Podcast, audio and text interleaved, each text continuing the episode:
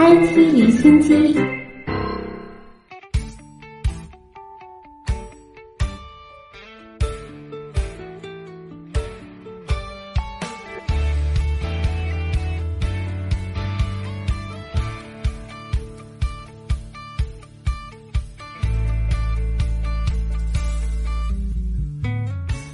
IT 离心机，首先来关注科技热点。今天上午十一点五十六分，我国在酒泉卫星发射中心用长征二号丙运载火箭及上面级，以一箭双星方式成功将两颗巴基斯坦卫星发射升空，卫星进入预定轨道。这也是长二丙火箭在一九九九年完成一星发射服务后，时隔十九年重返国际商业发射服务市场。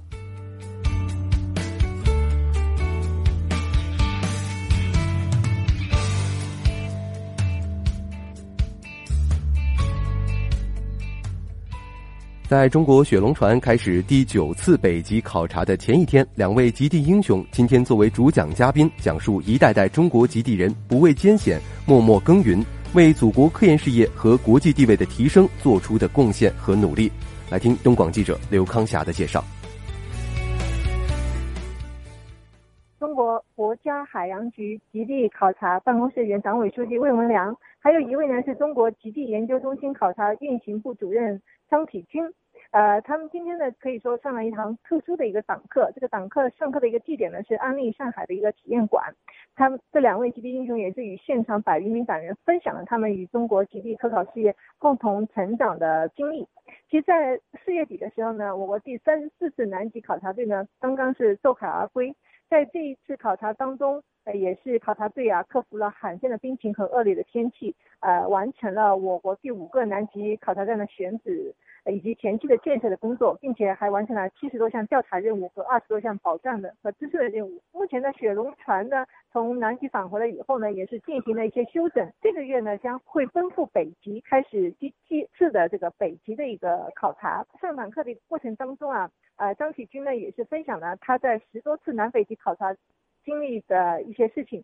因为他牵头是主持了南南极的固定翼飞机，还有南极的长城站、中山站的一个改造升级，以及昆仑站建设等多项这个重大的一个工程。可以，他也说到呢，他历经多次的一个科考啊，他讲述的这些故事，也正是一段我国从极地大国向极地强国迈进的这样的一个过程。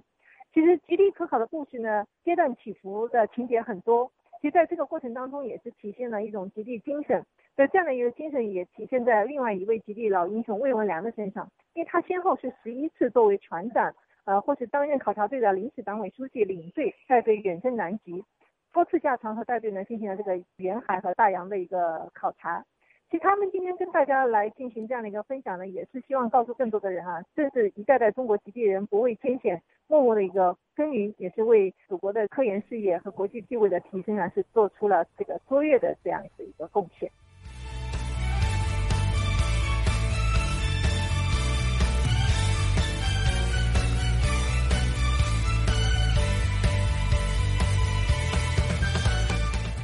明天起，上海公共交通乘车码将在黄浦江轮渡集勤线试点应用，市民可以使用微信、腾讯乘车码小程序，或者是上海交通卡 App 扫码过闸乘坐轮渡。据上海公共交通卡公司介绍，今年十月底前将实现黄浦滨江四十五公里岸线范围内的十条轮渡线以及本市所有公交、汽电车的上海公共交通乘车码应用全覆盖，进一步方便市民和广大来沪的旅客。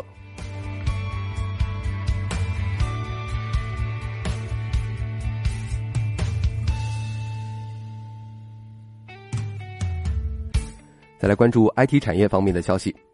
按照央行规定，今天起，支付机构按月逐步提高客户备付金集中交存比例，到明年一月十四号实现百分之百集中交存到央行。实际上，客户备付金集中存款以后，支付机构违规挪用备付金现象将得到遏制，在支付宝、微信等第三方支付平台花钱买买买将更加的安全。并且，消费者在各类预付卡当中的余额也将得到更加有力的保障。支付宝和腾讯财付通的相关负责人表示，央行此举有利于行业的健康稳定和可持续发展，不会对用户产生直接的影响。最新报告显示，中国移动支付用户规模约为八点九亿，其中微信支付相关的财付通用户达到了八点二亿，支付宝用户六点五亿。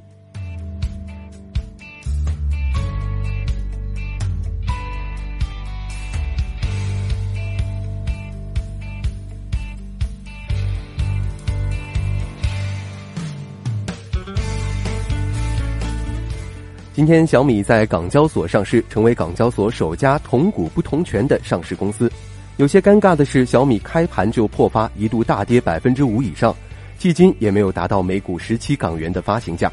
对此，小米 CEO 雷军表示，短期股价不是最重要的，IPO 从低点开始未必不是一件好事儿。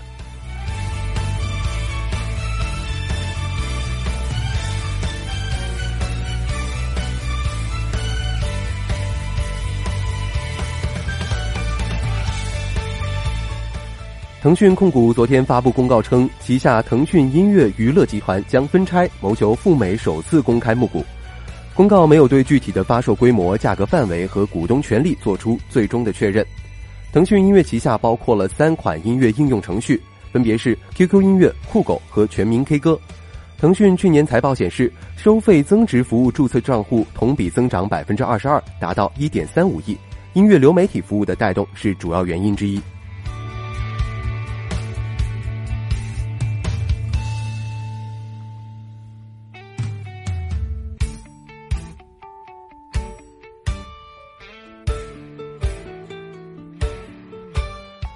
阿里巴巴集团正在和英国电信就云服务合作伙伴关系进行商谈。这家中国互联网巨头对亚马逊在欧洲市场的统治地位发起了挑战。据市场咨询机构上个月发布的一份报告显示，阿里云现在是全球云计算的基础设施和相关服务的第四大供提供商，排在亚马逊、微软和谷歌之后。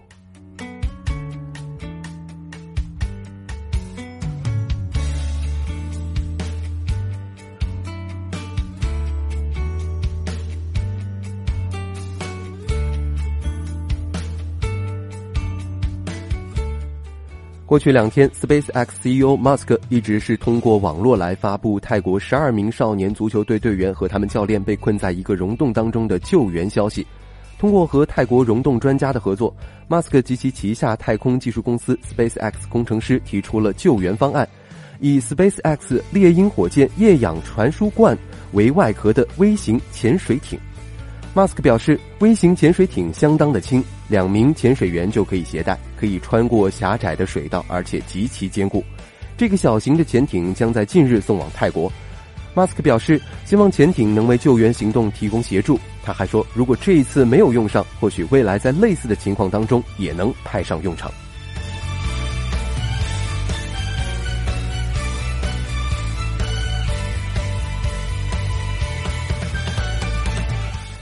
英国交通大臣格雷林今天提议，全部新建住宅、办公楼和街灯柱配备充电桩，争取使电动汽车充电比燃油车加油更加方便。今后两年，企业每安装一个充电桩，政府将帮助收回百分之七十五的成本，而地方议会可以申请获得政府基金，以分担安装路边充电桩的成本。英国今年上半年新车市场有百分之五点五是电动车，比去年同期上涨了一点二个百分点。业内认为，充电桩使用不便和数量不足，严重制约了电动车的发展。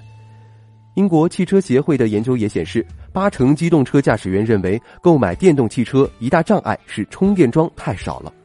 英国政府先前宣布，二零四零年将禁止销售传统汽油和柴油车。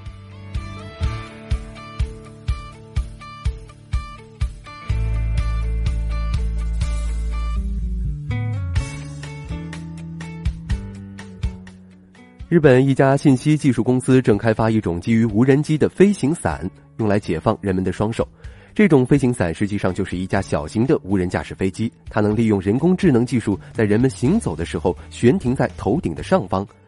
这项技术出自朝日电力服务公司，这家公司目前正在进行室内飞行测试，并对原型进行升级。其目标是最早在2020年东京奥运会和残奥会期间将产品投入实际应用。